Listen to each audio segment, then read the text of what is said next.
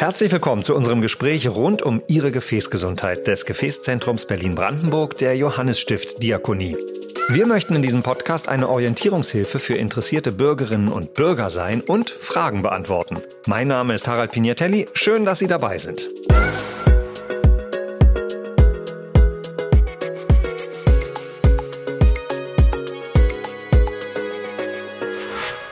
Unser Thema heute, wie gefährlich ist ein Aneurysma? Und darüber spreche ich mit Herrn Dr. Christian Rosenberg. Er ist Chefarzt der Klinik für bildgebende Diagnostik und Interventionsradiologie am Evangelischen Waldkrankenhaus Spandau. Herzlich willkommen. Vielen Dank. Danke, dass ich da sein darf. Ja, was ist eigentlich ein Aneurysma?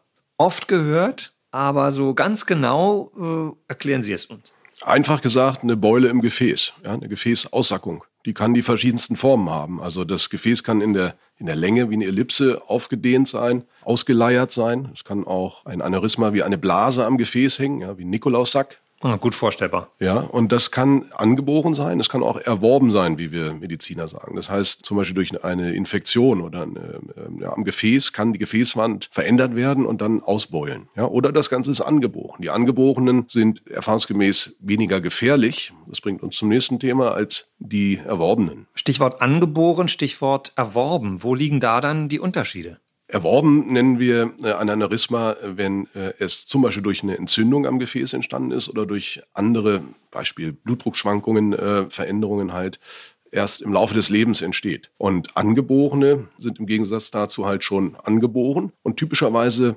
betreffen diese letzteren alle Wandschichten. Und wenn ähm, sämtliche Wandschichten ausgebeult sind, ist das ein sogenanntes echtes und häufig dann auch angeborenes Aneurysma.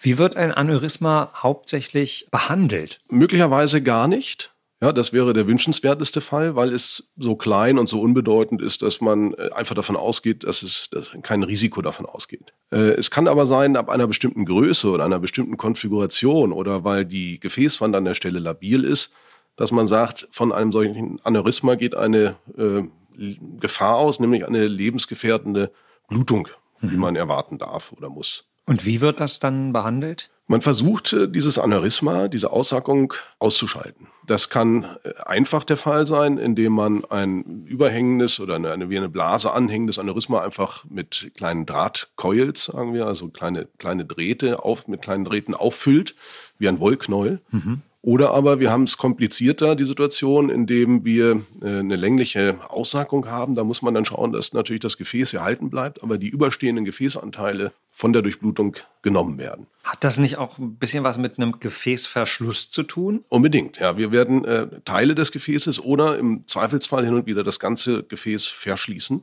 Hört sich jetzt krass an, ja. ist aber anscheinend notwendig. Äh, das wird in der, in der jeweiligen Situation halt zu bewerten sein. Also Ziel ist immer, das Gefäß natürlich offen zu halten, insbesondere wenn man es braucht. Wenn man es äh, braucht, wird man es auch offen lassen und ein Verfahren wählen, denn es gibt verschiedene Möglichkeiten.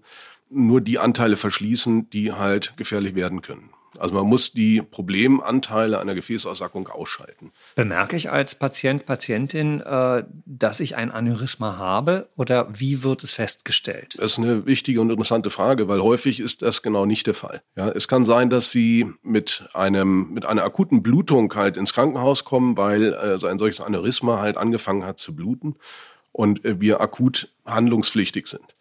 Andererseits oder der viel häufigere Fall ist ähm, so, dass wir durch Zufall bei einer anderen Untersuchung halt feststellen, dass dort ein Aneurysma, eine Aussackung in einem Gefäß vorhanden ist und sie davon gar nichts merken. Sollte ich präventiv in irgendeiner Form mich untersuchen lassen? Nicht zwingend, nein. Also es gibt in wenigen seltenen Fällen familiäre Häufungen, wo man sowas andenken kann. Aber typischerweise äh, ist es nicht erforderlich, ein Screening durchzuführen. Äh, wir überlegen sowas immer bei der Bauchschlagader weil ab einem bestimmten Alter mit vorbestehenden Gefäßerkrankungen sollte schon mal dahin geguckt werden, ob halt vielleicht Aussackungen vorhanden sind oder nicht. Aber ganz allgemein ähm, ist ein Screening da nicht vorgesehen. Und ein verschlossenes Gefäß, also ein Gefäß, das Sie verschließen, wird vom Körper nicht vermisst. Wir, wir verfahren natürlich so, also das könnte ich äh, so nicht stehen lassen, wie Sie es sagen, mhm. aber wir verfahren natürlich so, dass wir nur Anteile und Gefäße verschließen, die in der Form äh, nicht benötigt werden. Mhm. Äh, es gibt praktisch Extremfälle, wo man auch bestimmte Durchblutungsanteile halt dann ausschaltet aber immer so, dass der Körper damit locker umgehen kann. Viele, viele Gefäßkreisläufe im Körper sind aus zwei Richtungen durchblutet. Das heißt, wenn ich eine Richtung verschließe, übernimmt das nächste Gefäß mitunter die Durchblutung. Das wird man alles bedenken, aber äh, primär ist sowieso das Ziel, das Gefäß, das man versorgt, offen zu lassen. Ganz praktisch gefragt, Sie haben davon gesprochen, dass so eine Aussackung auch durch so ein Metallknäuel verschlossen wird. Ja. Löse ich dann am Flughafen im Detektor Alarm aus? Nein, nein. Also das äh, wäre mir neu. Ähm, das sind Metalllegierungen. Ähm, da sind äh, einzelne Metalle drin. Ich, man hört häufig das äh, Nitinol beispielsweise die typischerweise nicht so magnetisch sind und äh, auch solche Konsequenzen nicht verursachen. Also man merkt auch von dem Verschluss und dem Material, äh, das dann im Körper ist, nichts. Muss ich nach einem Eingriff Medikamente nehmen oder wie sieht die Nachsorge aus? Das ist nicht der Fall, das ist das Schöne hierbei. Ähm, die gesamte Intervention ist so vorgesehen, dass wir danach eine Gefäßsituation haben, die nicht medikamentös behandelt werden muss. Also erst wird der Verschluss, bedarf sogar einer gewissen äh, Verklottung des Blutes in dem verschlossenen Bereich. Und das will man auch nicht verhindern. Und auch im Nachhinein, wenn das Gefäß wieder normal fließt, das Blut in dem Gefäß, ja, dann ähm, lässt man es auch in eine medikamentöse Behandlung allein des Aneurysmas und unserer stattgehabten Behandlung ist nicht weiter erforderlich. Und nochmal zur Vorbereitung. Kann ich mich persönlich als Patient, als Patientin in irgendeiner Form vorbereiten auf so eine OP? Muss ich vielleicht eine bestimmte Diät halten? Wie bei allen unseren kleinen operativen, minimalinvasiven Verfahren gibt es vorher äh, eine Sitzung, in der wir alles in Ruhe besprechen.